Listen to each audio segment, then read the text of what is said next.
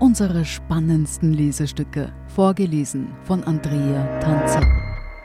Heute Hochzeit via Livestream von Aloysius Wittmann. Das Sakko passt noch, das Hemd ist neu und frisch gebügelt. Krawatte trage ich keine. Kurz überlegt hatte ich es schon. Ich habe sogar eine große samtene Fliege anprobiert, fühlte mich aber etwas unwohl damit. Wie ich das Brautpaar kenne, sind Dresscodes eh nicht so wichtig, dachte ich mir. Vor allem nicht unter diesen Umständen. Du hast dich ja richtig schön gemacht, freut sich Lena, die Braut. Dass meine untere Leibeshälfte in Jogginghose und Hausschuhe gekleidet war, konnte sie ja nicht sehen. Lena ist Wienerin, lebt aber in München. Im Dezember hat sie dort geheiratet, mitten im Lockdown, mit allen Beschränkungen. Und trotzdem mit allen Freunden und Verwandten, nur dass die per Zoom zugeschaltet waren. Mit Mund-Nasenschutz traten sie und ihr Mann vor die Standesbeamtin. Für den Kuss durften sie ihn kurz abnehmen. Zwei Trauzeugen waren mit dem Raum. Einer hielt mit der Handykamera alles fest, die andere kämpfte mit den Tränen. Wir Daheimgebliebenen folgten den wackeligen Bildern der Trauung via Zoom auf dem Computer. Am Abend kam die Runde zum virtuellen Dinner erneut zusammen. Eigenartig, aber so sind nun mal die Zeiten. Längst nicht alle Paare, die im Corona-Jahr 2020 heiraten wollten, haben ihre Trauung ins Netz verlegt. Viele haben die Hochzeit abgesagt oder verschoben. Die Pandemie hinterließ eine tiefe Delle in der Hochzeitsstatistik. Im Jahr 2020 wurden in Österreich laut vorläufigen Daten der Statistik Austria knapp 40.000 Ehen geschlossen, um rund 6.500 weniger als im Jahr zuvor. Bei mir haben sich Paare nach Möglichkeiten erkundigt. Digitale Hochzeit organisiert habe ich keine, sagt etwa die Hochzeitsplanerin Luise Wagner. Die digitale Hochzeit sei halt kein Ersatz für das große Fest mit Freunden, Verwandten, Tanz und Rausch, deswegen hätten die meisten ihrer Kunden die Hochzeit verschoben.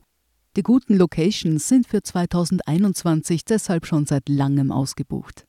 Ausnahmen wie Sabrina Feichtinger bestätigen die Regel. Die Hochzeitsplanerin hat mit ihrem Branchenkollegen Lukas Dirnbacher im März 2020 weddingstream.at lanciert für eine professionelle Webübertragung der Hochzeit. Zwischen drei Paketen können Brautpaare wählen. Das umfangreichste Paket kostet 1200 Euro und enthält neben dem Livestream auch Musikeinspielungen, eine Chatfunktion für Gäste und ein Hochzeitslogo, das eingeblendet wird. Vor Ort sind mehrere bewegliche Kameras, die alles einfangen. Rund 60 Paare haben seit Ausbruch der Pandemie mit Weddingstream geheiratet, erzählt Feichtinger. Unser Timing war perfekt. Wer sich im Corona-Jahr virtuell trauen ließ, tat das jedoch oft auch ohne professionelle Unterstützung. Meine Freundin Lena etwa organisierte ihre Zoom-Hochzeit selbst. Ein Smartphone im Standesamt und ein Einladungslink für die Gäste reichen für die Übertragung der Trauung via Internet aus. Beim abendlichen Zoom-Dinner wurden die Glückwünsche der Gäste sogar simultan übersetzt, auf einem Kanal aus dem Russischen ins Deutsche, auf dem anderen aus dem Deutschen ins Russische, die Muttersprache des Bräutigams. Man prostete einander in die Webcam zu, ein paar Tränen flossen, und die Gäste konnten einander verstehen, obwohl sie oft keine gemeinsame Sprache hatten. Eine schöne Hochzeit war es, findet auch Lena.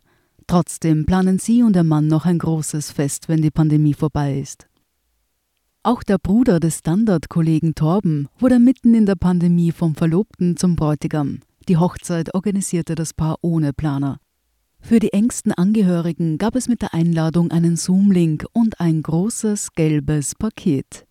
Die Gäste mussten versprechen, es erst zur Feier nach der Trauung zu öffnen. Torben hielt sich daran.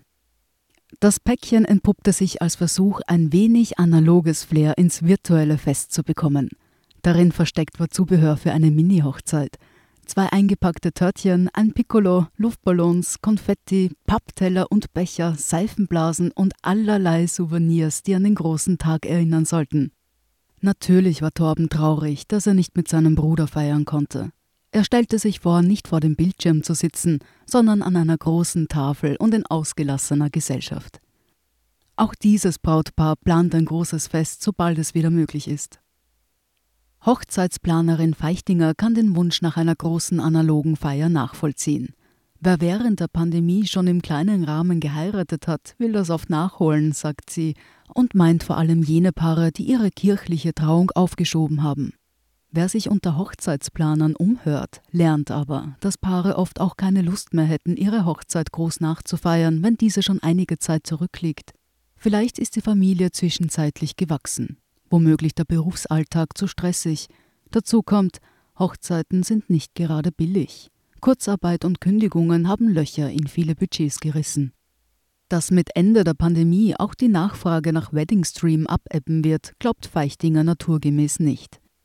Eine professionell betreute virtuelle Hochzeit habe viele Vorteile. Man könne auch ohne Corona-Einschränkungen die eigene Hochzeit aufnehmen und streamen. Das hätte einen Vorteil. Bei einer Trauung steht das Brautpaar vorn, die Gäste sitzen in den Reihen dahinter. Von den Emotionen bekommen sie nur etwas mit, wenn sie nahe genug am Geschehen sitzen.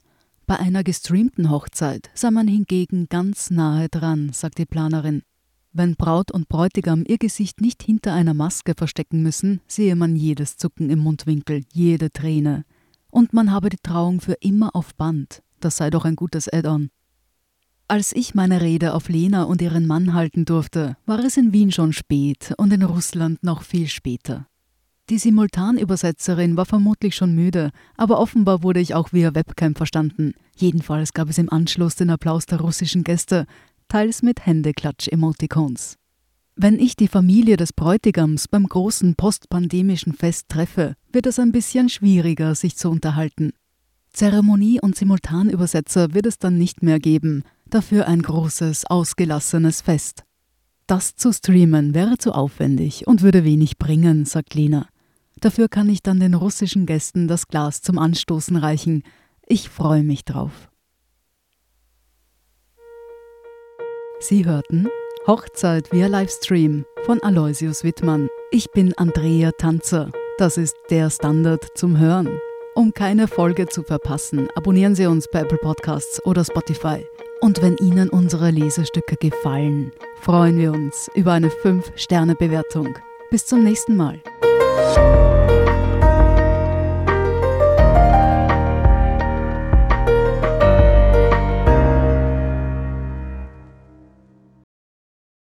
Guten Tag, mein Name ist Oskar Bonner.